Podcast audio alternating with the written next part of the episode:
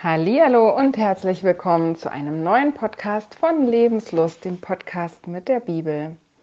Mein Name ist Christine Müller und ich hoffe, dass wir auch heute wieder ganz viel Glaube, Hoffnung und Liebe aufladen in unser Leben oder aufnehmen und neue Inspirationen bekommen. Das Thema heute habe ich hoch hinaus genannt. Wir hatten ja im letzten Podcast über den Turmbau zu Babel gesprochen und manchmal ist es so, dass uns das vielleicht heute auch noch bekannt vorkommt. Worum geht es denn im Leben? Auf der, man sagt ja auch schon, ne, das Aufsteigen auf der Karriereleiter oder darum, möglichst viel zu erreichen.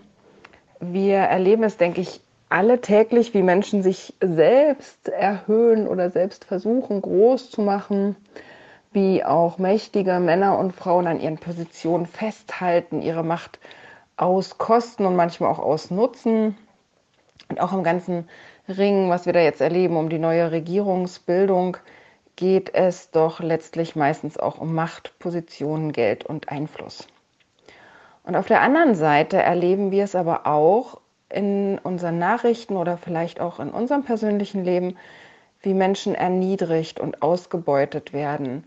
Also das, das geht von einem, von einem erniedrigenden Spruch, den man vielleicht von einem Kollegen oder vom Chef oder in einer äh, Familie, wenn es ganz schlimm läuft, bekommt oder ähm, andere Sachen. Und das geht aber bis zu Gewalt und ähm, ja auch das Ausnutzen von, von Arbeitskraft wir bekommen mit, wie Menschen geschlagen, in den Dreck getreten werden oder eben als billige Arbeitskräfte missbraucht werden, auch damit wir in den Industrienationen unser bequemes Leben haben.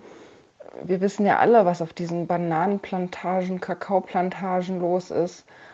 Und ähm, wir bemühen uns ja auch, Sachen zu kaufen, die möglichst fair gehandelt sind, aber wir wissen alle, wie, wie schwer das ist und wie viel Macht, Gier und, und ähm, alles in, in, in diesen Konsumgütern steckt. Die Frage für mich ist, was läuft schief in unserer Gesellschaft? Oder ist es einfach so, dass manche Menschen besser sind als andere? Äh, meine Eltern, die hatten einen Nachbarn und der sagte oft, das Leben kann so schön sein, nur nicht für alle. Also er mit dem Boot in der Garage und ähm, allen möglichen Sachen, meinte damit, dass es eben Unterschiede gibt, ja, dass es sie geben muss, damit es einigen so gut gehen kann. Für mich ist die Frage, ist das wahr? Und vor allem, ist es das, was unser Schöpfer wollte? Also wahr ist es, das erleben wir alle mit, dass Menschen so behandelt werden, dass es darum geht, dass es einigen wenigen besser und noch besser geht und die Schere klafft immer weiter auseinander. Die ähm, die Schrift sagt dazu in 1. Mose 1, Vers 27, Gott schuf den Menschen zu seinem Bilde, zum Bilde Gottes schuf er ihn und schuf sie als Mann und Weib. Mensch ist hier im Hebräischen Adam und im Hebräischen ist äh, das Wort für die Erde Adama. Äh, ich finde, das äh, ist schon irgendwie lustig. Also Erdling äh, wäre eine äh, lustige, aber treffende Übersetzung hier oder eine Bezeichnung. Ja, so hört man es ja in manchen Science-Fiction-Filmen, dass die Menschen als Erdlinge bezeichnet werden. Also dieser Erdling, den Gott geschaffen hat, äh, wurde zum Bilde Gottes geschaffen. Das hebräische Wort für Bild ist hier Zelem. Zelem bedeutet Schatten, Figur, Schein oder Ähnlichkeit. Und ich finde das interessant, weil hier explizit beide erwähnt werden. Sowohl Mann als auch Frau tragen das göttliche Bild in und an sich. Und später, als die Israeliten unter ägyptischer Herrschaft versklavt wurden, lernten sie ein ganz anderes System kennen. Ich finde das ganz spannend, wie Dr. Eli Lisorkin Eisenberg das mit äh, einer Pyramide vergleicht. Und ich finde das total passend, weil ja das äh, Symbol für Ägypten schlechthin die Pyramide ist. Und er sagt also, dieses System ist ähnlich dieser Pyramide. Ganz unten sind die Sklaven. Das war eine, eine große Masse. Dann kamen fremde Ausländer, die äh, dazu kamen. Dann kamen Bauern und Handwerker, Ganz oben befanden sich dann die Priester und an der Spitze gibt es nur einen einzigen, den Pharao. Er, der allein in Ägypten das gottähnliche Wesen verkörpert und dem alle anderen dienen müssen. Also Menschen zweiter Klasse eben. Später, äh, nach, also wir müssen ja bedenken, dass die Israeliten 400 Jahre lang in diesem System gelebt und das auch äh, in sich so ein bisschen aufgenommen haben.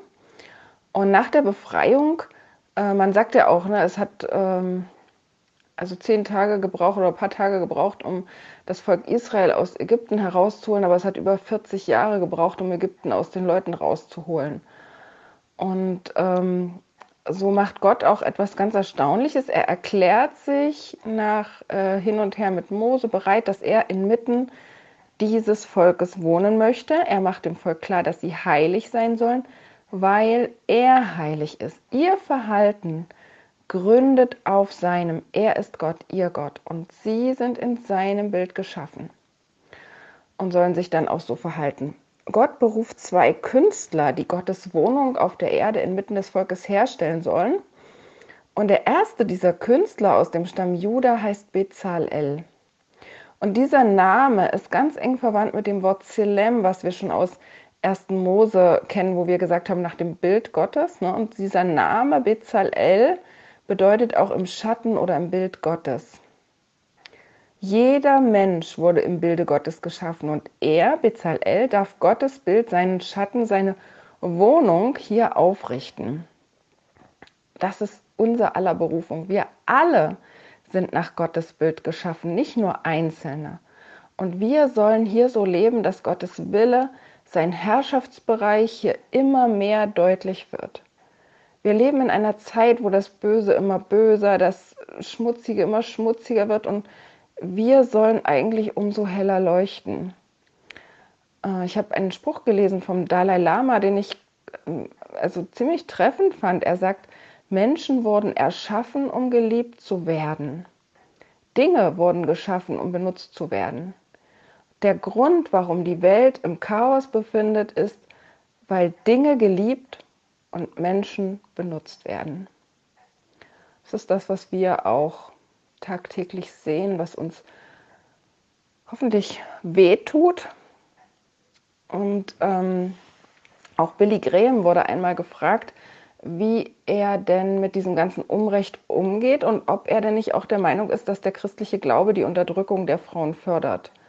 Und er hat dann geantwortet, dass überall dort, wo das jüdische und christliche Weltbild nicht herrscht, wir Unterdrückung und Gewalt finden, wie wir sie uns gar nicht vorstellen können. Frauen werden benutzt, Kinder werden benutzt. Fast 80 Millionen Kinder, habe ich gelesen, arbeiten unter gefährlichen Bedingungen in Goldminen, auf Baumwollfeldern und Kakaoplantagen. Sie sind Opfer unserer Gier. Frauen werden Opfer von Gewalt, Perversion und Gier.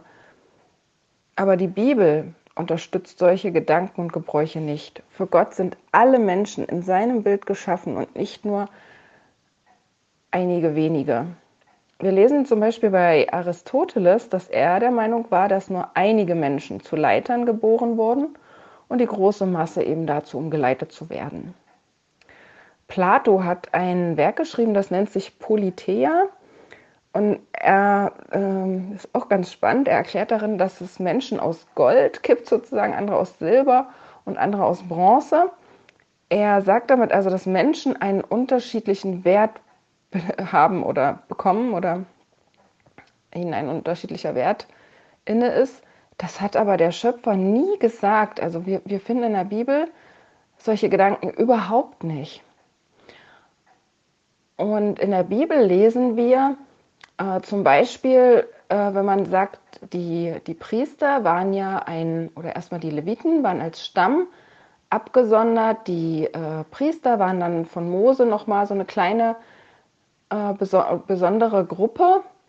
Aber was war das Besondere an ihnen? Sie bekamen kein Erbe, sie bekamen kein Land, was sie vererben konnten. Also sie hatten keinen, keinen festen Besitz. Äh, sie, ihre Besonderheit bestand darin, den anderen zu dienen. Und das ist der Gedanke, den wir im Neuen Testament auch haben. Ne? Wenn, wenn Schabbat war, durften alle anderen ruhen, nur die Priester hatten am Schabbat mehr zu tun als an allen anderen Tagen, weil sie dem Volk gedient haben. Und so wie Jeschua sagt, wer unter euch der Größte sein will, der sei euer aller Diener. Das, das kommt ganz einfach daher, weil das für die Menschen sichtbar vor Augen war, wer, wer eine besondere Position hat, der dient den anderen. Und das widerspricht so krass unserem Weltbild, ähm, dass wir uns das manchmal gar nicht vorstellen können. Wir haben unser Weltbild aus dieser ägyptischen Pyramide, die ist unserem Denken viel näher. Oder aus äh, diesen Mythen, die wir eben bei Plato gesehen haben mit diesen Menschen aus Gold und Silber. Und äh, Rabbi Jonathan Sachs sagt, Monotheismus beseitigt diese ganze mythologische Basis der Hierarchie, die wir kennen. Monotheismus in dem Sinn, dass wir sagen, es gibt einen Gott, dem wir dienen und der uns alle, alle Menschen nach seinem Bild geschaffen hat. Und wenn wir das glauben, dann sollte man das auch sehen. Dann sollte man sehen, dass wir keinen Bogen um andersartige Menschen machen. Dass wir eine Putzfrau nicht herablassender behandeln als den Professor zum Beispiel. Ich finde auch ganz interessant in diesem Zusammenhang die Aussagen vom Propheten Hesekiel zu Sodom und Gomorra. Oft wird ja gesagt, dass die Sünden, die zum Untergang von Sodom führten, sexueller Natur waren. Aber Hesekiel sagt, siehe, das war die Schuld deiner Schwester Sodom. Hoffart und alles in Hülle und Fülle und sichere Ruhe hatte sie mit ihren Töchtern. Aber dem Armen und Elenden halfen sie nicht, sondern waren stolz und taten Gräuel vor mir. Für Hoffart steht hier im Hebräischen das Wort Gaon, es bedeutet Arroganz, Majestät, Pump und Stolz. Und in Vers 50, wo wir eben gelesen haben, dass es mit Stolz übersetzt wurde, ist das verwandte Wort Gaba, was bedeutet, dass jemand hochmütig ist, stolz ist, sich erhebt. Und Gott mag solches Verhalten ganz klar nicht. Wir werden immer wieder aufgefordert, auf niemanden herabzuschauen, niemanden zu bevorzugen. Und manchmal kommen mir diese Verse von Hesekiel wie eine Charakteristik unserer Zeit vor. Wir haben alles in Hülle und Fülle, aber teilen wollen wir nicht und Unrecht lässt uns kalt. Vor wenigen Tagen wurde in Philadelphia in den USA eine Frau in einem Zug vergewaltigt und die anderen Fahrgäste sahen zu. Niemand hat ihr geholfen. Sind wir so abgestumpft? Wir, die wir im Bilde Gottes geschaffen sind, dieses Gottes, der die Schwachen schützt, die Weisen versorgt und jeden Menschen liebt. Was geschieht auf unseren Schulhöfen, in unseren Bahnen oder sonst wo? Erkennen wir, dass wir Verantwortung tragen? Sind wir uns unserer Würde benutzt, äh, bewusst, dass wir Menschen, Erdlinge sind? Ja, aber so gebildet, dass Gottes Bild an uns sichtbar werden kann. Und wir sollen so leben, dass dieses Bild immer mehr zum Vorstein kommt wenn wir für Schwache eintreten, andere nicht unterdrücken, nicht wegsehen, wenn wir Missstände bemerken. Gott wirkt und lebt in uns durch seinen Geist und wir sollen wirken, das tun, was er möchte. Und das ist uns hundertfach gesagt. Und es gibt die sogenannten sieben Werke der Barmherzigkeit. Hungernde Speisen, Dürstenden zu trinken geben, Nackte kleiden, Fremde aufnehmen, Kranke besuchen, Gefangene besuchen und Tote begraben. Und wenn wir die Bibel lesen, bekommen wir alle Anregungen, was wir mit unseren speziellen Gaben und unserer Kraft tun können. Und manchmal ist es auch so wie bei Bezalel und unser Name gibt uns einen Hinweis darauf. Wir sollen darauf achten, dass jede und jeder in unserer Nähe seine Würde als Ebenbild Gottes behalten darf oder überhaupt erst empfangen darf. Das ist für mich der Ansporn, für diese Woche, dass ich bewusst und achtsam lebe, wie es Menschen in meiner Nähe geht, wie ich sie behandle. Und ich wünsche euch da ganz viel spannende Entdeckungen, wenn ihr das vielleicht auch auf euer Herz mitnehmt. Und eine gesegnete Woche. Bis bald.